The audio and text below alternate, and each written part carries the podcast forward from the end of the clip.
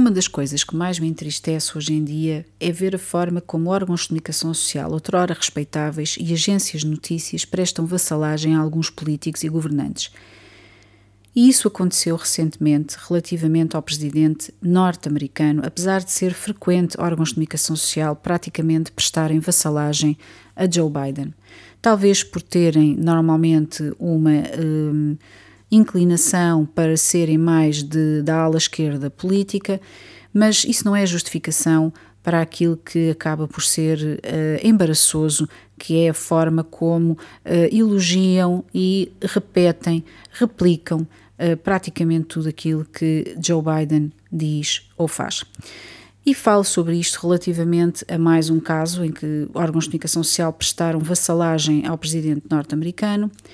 Joe Biden afirmou recentemente, num discurso, que jornalismo não é um crime, defendeu o jornalismo e até chegou a dizer que defende que os responsáveis, que devem ser responsabilizados, aqueles que atacam a liberdade de imprensa. Ora, isto é um descaramento total. Depois do que nós sabemos do envolvimento do, do governo norte-americano, de agências de informação, nos chamados, naquilo que ficou conhecido nos Twitter Files, a forma como é censurada informação, jornalistas, a forma como foi censurada informação verdadeira desde 2020. Mas não é só isso. Toda a atuação uh, da administração de Biden relativamente a Julian Assange. Bastaria uma assinatura de Biden para que Julian Assange estivesse livre. Mas não, ele está detido, está detido há muito tempo, corre o risco de ser extraditado para os Estados Unidos por ter feito o seu trabalho como jornalista. Ele divulgou Uh, informação verdadeira e ele expôs crimes de guerra cometidos pelos Estados Unidos e os aliados. Mas não é só.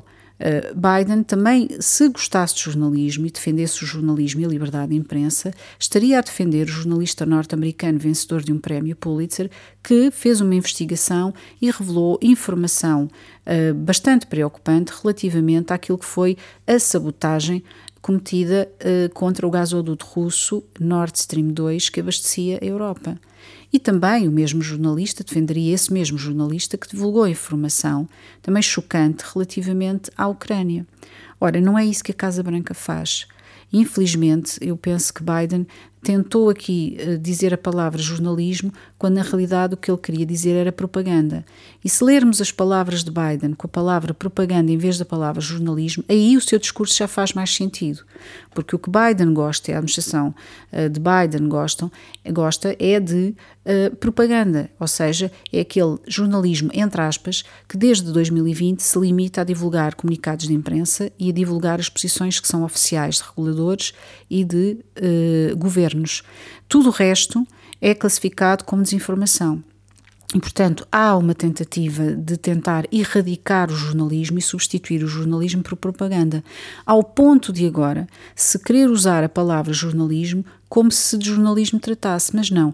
Jornalismo é muito diferente daquilo que a Casa Branca defende. Nas, naquilo que são os seus atos, naquilo que é aquilo que nós temos assistido, na prática. Porque jornalismo implica investigação, rigor independência, nomeadamente independência dos governos, das autoridades e de todos aqueles que estão no topo da cadeia em termos do mundo económico e político. Tem que haver independência, tem que haver isenção, tem que haver investigação, tem que haver de facto uma procura pelos factos, ouvir o contraditório.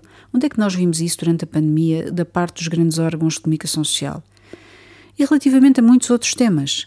Não há, o que há é propaganda porque propaganda é isso mesmo, mas há hoje uma tentativa, parece-me, de tentar pegar na palavra jornalismo, amarrotá-la e depois aparecer com ela e dizer: olha, isto é jornalismo. Mas não, está-se a referir é a propaganda porque eh, de facto o que nós temos assistido, este jornalismo, entre aspas, que tem estado em voga uh, nos grandes órgãos de comunicação social desde 2020, é um jornalismo, entre aspas, que não sabe fazer contas, não sabe matemática, não sabe analisar dados nem bases de dados, nomeadamente as bases de dados de reações adversas de vacinas, e também não sabe, uh, não tem um nível de literacia científica aceitável para, de facto, fazer cobertura de alguns temas. Mas nem precisa de saber muito de ciência nem de matemática. Se um jornalista, de facto, fizer o seu trabalho corretamente, ouvir o contraditório, ir investigar, ir procurar os factos, ele vai encontrar a verdade. Não é isso que tem acontecido. As redações dos grandes órgãos de comunicação social têm vivido alimentadas por comunicados de imprensa, telefonemas uh, para indicar aquilo que deve ser a nova verdade. Tudo o resto é considerado desinformação por aqueles órgãos de comunicação social. E hoje vivemos tempos de ataque à liberdade de imprensa, nomeadamente por parte das grandes tecnológicas, mas como eu já referi em outros podcasts, em outros episódios deste podcast, tem havido também a criação de regulação e legislação, nomeadamente na União Europeia, mas também no Canadá, na Irlanda, por exemplo, que são uma grave ameaça à liberdade de imprensa. E de facto, este jornalismo de Biden eu devo dizer-vos, não é o meu jornalismo e não é o jornalismo verdadeiro. Pena que os grandes órgãos de comunicação social que andam agora a distribuir mais este ato de propaganda de Biden não percebam isso. Obrigada por ter estado aí. Volto amanhã para mais um Caramba Galamba.